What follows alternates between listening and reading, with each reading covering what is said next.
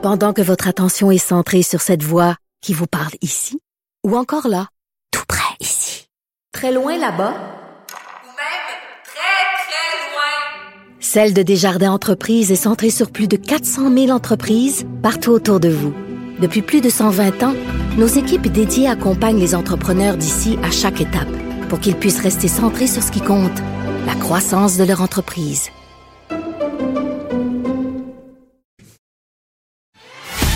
Avocat à la barre. Avec François-David Bernier. Des avocats qui jugent l'actualité tous les matins.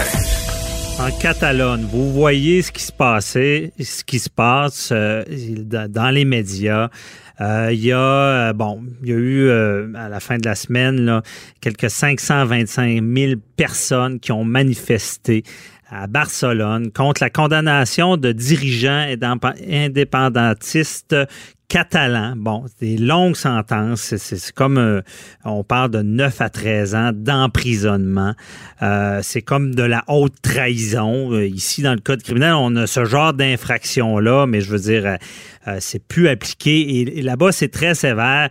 Et ces, gens-là, je veux dire, bon, est-ce que c'est une action démocratique? Est-ce que justement c'est de l'emprisonnement?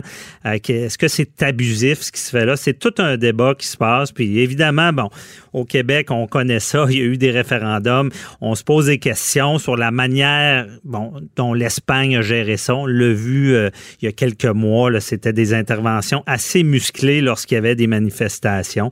Et euh, hier, ben, il y a l'ex-président catalan, euh, Carl Puigdemont, qui s'est livré à la justice belge. Bon, il a été relâché.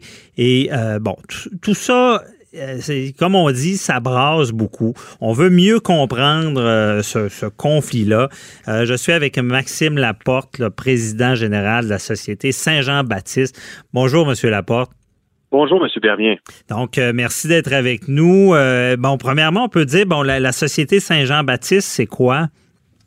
Ben, écoutez, c'est le plus ancien organisme à plus non lucratif au Québec. Il est toujours si actif, voire hyperactif euh, pour euh, l'avancement du statut du peuple québécois, l'avancement du combat des peuples pour l'autodétermination, l'avancement du statut de langue. Évidemment, on connaît bien la Société Saint-Jean-Baptiste pour la Saint-Jean-Baptiste, la fête nationale du Québec, euh, qui est sans doute le, le rassemblement le plus populaire dans l'année. Mhm, ben oui, c'est ça. On connaît tous. Et là, vous intéressez vraiment à ce qui se passe euh, en Catalogne. Et euh, ben, pouvez-vous nous faire un peu un topo général pour mettre la, table là-dessus? Qu'est-ce qui se passe? Alors, depuis la fin des années 2000, euh, le peuple catalan se mobilise pour que la Catalogne, qui est une région autonome de l'Espagne, accède au statut d'État indépendant. Il y a eu euh, toutes sortes bon d'épisodes dans cette vaste crise historique et constitutionnelle qui ont mené les citoyens là-bas à prendre la rue, à se mobiliser en masse pour sortir du royaume d'Espagne qui, on le voit, réprime assez violemment par ses institutions, notamment judiciaires, ce vaste mouvement euh, démocratique et euh, Mhm. Et oui, effectivement, on a vu beaucoup de violence avec tout ça. Et là, euh, il y a, l'ancien président, le Carl Puigdemont, qui voulait, lui, voulait avoir refuge au Canada, c'est ça? Oh, il demande pas refuge au Canada. En fait, c'est que comme la société le fait occasionnellement, nous invitons des chefs de file euh, un peu partout dans le monde afin qu'ils viennent témoigner de leur euh, expérience, de leur combat. Alors nous avons lancé une invitation euh, à M. Puigdemont, notre ancien président d'honneur, feu Bernard Landry était très emballé donc mm-hmm. à l'idée que M. Puigdemont fasse, fasse cette tournée de, de, conférences, de rencontres, pour notamment qu'ils viennent nous parler de, du référendum qui euh, s'est tenu en Catalogne le 1er octobre 2017. Euh, OK. Et donc, c'est ça que euh, vous n'avez pas eu de nouvelles. Ça n'a pas été autorisé encore, cette venue. là. Alors, ben, justement, nous avons planifié son calendrier de tournée. tout allait bon train. Or, vous savez, pour euh, pour qu'un étranger euh, euh, comment dire voyage au Canada, eh bien, les autorités euh, fédérales depuis 2016 imposent euh, une procédure s'appelle l'autorisation de voyage électronique. C'est une c'est une sorte de visa électronique qui peut s'obtenir euh, via euh, Internet, qui est d'ailleurs notamment obtenu en moins de 72 heures. Et euh, eh bien, euh, Immigration Canada, euh, depuis plus de six mois au moins, tarde, obstrue, bon, la demande de, de l'ancien président catalan, sa demande donc d'AVE. Donc, euh, vous sentez que ça serait lié à tout ce qui se passe, euh, évidemment, en Catalogne. Ben, c'est la seule conclusion logique à laquelle je, peux en arriver, c'est-à-dire que ce dossier-là, il est éminemment, objectivement euh, politique. Bien sûr, l'État canadien a des liens diplomatiques avec l'État espagnol, donc il y a toutes sortes de questions qui se posent. Est-ce qu'il y a eu des pressions diplomatiques de la part de Madrid à l'égard d'Ottawa? Est-ce que tout ça euh, euh, bon, euh, euh, ce délai totalement déraisonnable, là, Mhm.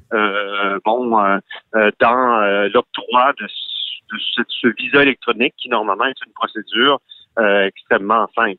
C'est ça. Puis M. Puigdemont n'est pas d'accord avec ça. Je pense qu'il il pensait même à prendre une procédure pour que euh, chose se fasse selon les règles. Ben, c'est-à-dire que la situation est euh, à ce point extraordinaire que euh, euh, ben là, la patience a, ses limites. On estime que la mascarade a assez duré et que euh, le Canada doit rendre une décision, quelle qu'elle soit, qu'elle soit favorable ou défavorable, à, euh, à l'octroi de cette, ce visa électronique.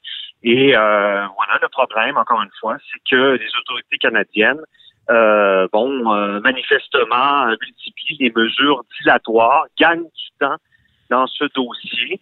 Et euh, ben, ça va à l'encontre, euh, je pense, de la liberté euh, de la liberté de M. Puigdemont à circuler. euh, euh, et euh, au fond, il n'y a rien qui, juridiquement, à notre sens, euh, explique ce comportement-là de la part euh, d'Ottawa. Vous savez, on, on peut interdire un étranger de territoire euh, lorsque, bon, il y a des motifs raisonnables de croire que, euh, bon, euh, cet étranger aurait commis, euh, bon, des infractions de grande criminalité qui auraient euh, une équivalence en droit canadien.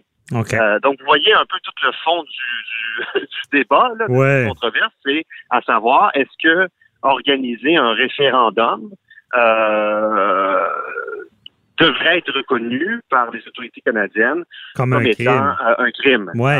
C'est un, bon questionnement. Puis pour nos éditeurs, là, ce qu'on comprend, parce qu'il y en a qui vont dire, bon, il s'est livré à la justice belge, il pourra, c'est certain qu'il ne pourra pas venir, mais ils lui interdisent pas de, de, de, de partir du pays, est-ce que je comprends? Là?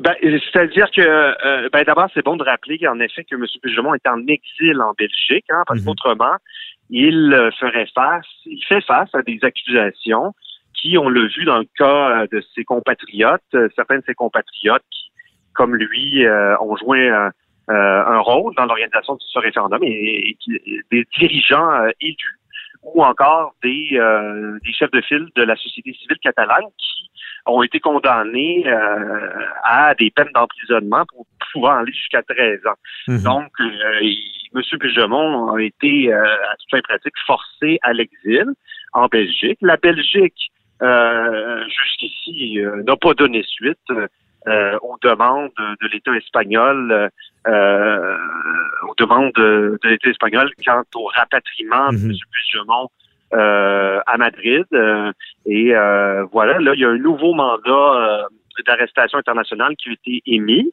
Euh, là, euh, donc, M. Puigdemont, hier, s'est lui-même livré euh, à la police belge. Euh, mais euh, donc, on l'a relâché euh, sous certaines conditions. Parmi celles-ci, il y a la condition de ne pas quitter la Belgique. OK. Donc, pour l'instant, il ne pourra pas. Euh, Je croyais que.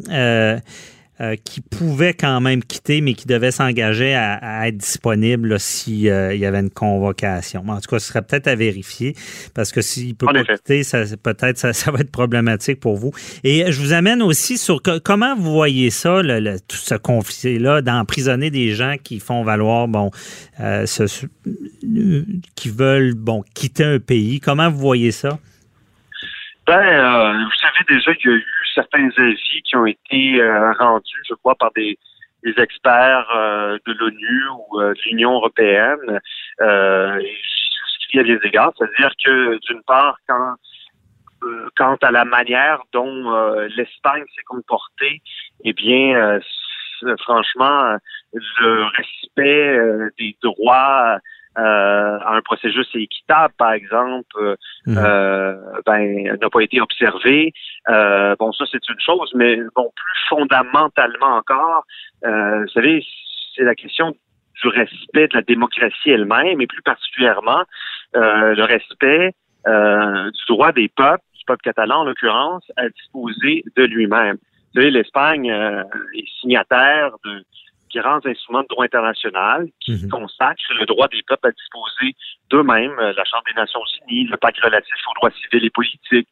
Ce droit, en fait, fait partie du droit de, l'État espagnol, puisque, comme on dit dans le jargon, l'État espagnol, c'est un État moniste euh, au plan du droit international. Quand il ratifie des traités internationaux, euh, les dispositions de ces traités, normalement, s'appliquent directement en droit interne. Mais bon, sans vouloir mélanger tout le monde, toujours est-il que euh, l'État espagnol fait valoir bon, euh, le primat de sa constitution, euh, sa constitution qui dit que l'Espagne ne peut pas être divisée. Mmh. Et non seulement cela, donc l'Espagne en traduit ça par des accusations criminelles d'une gravité tout à fait tout à fait euh, ben, aberrante. C'est ça, de, l'emprisonnement jusqu'à 13 ans. Donc, ce sera vraiment un débat à suivre. C'est tout qu'un débat, honnêtement, à, à, voir. Puis d'ailleurs, précision, ce que je, ce que je comprends, c'est qu'il pourrait, vous pourriez l'avoir au Canada en conférence si le juge belge l'autorisait à venir au Canada. Donc, en tout cas, on, vous souhaite qu'il puisse se déplacer. Puis, euh, on va suivre ce conflit-là, évidemment, qui, qui euh, c'est tout qu'un débat de société. Donc, merci beaucoup euh, de nous avoir expliqué tout ça, Maxime Laporte, le président de la Société Saint-Jean-Baptiste. Merci beaucoup et bonne journée. On se reparlera sûrement. Il y aura d'autres développements, c'est certain. Merci beaucoup. Bonne journée. Euh, merci à vous. Bye bye. Au revoir. C'est déjà tout pour aujourd'hui. Demain, on répond à vos questions, les questions du public. On vous invite à aller poser en appelant au 1-877 Cube Radio ou sur notre Facebook. Euh, Maître Jean-Paul Boilly sera là pour y répondre. On se retrouve demain. Bye bye. Pour écouter cette émission, rendez-vous sur cube.radio ou téléchargez notre application sur le Apple Store ou Google Play.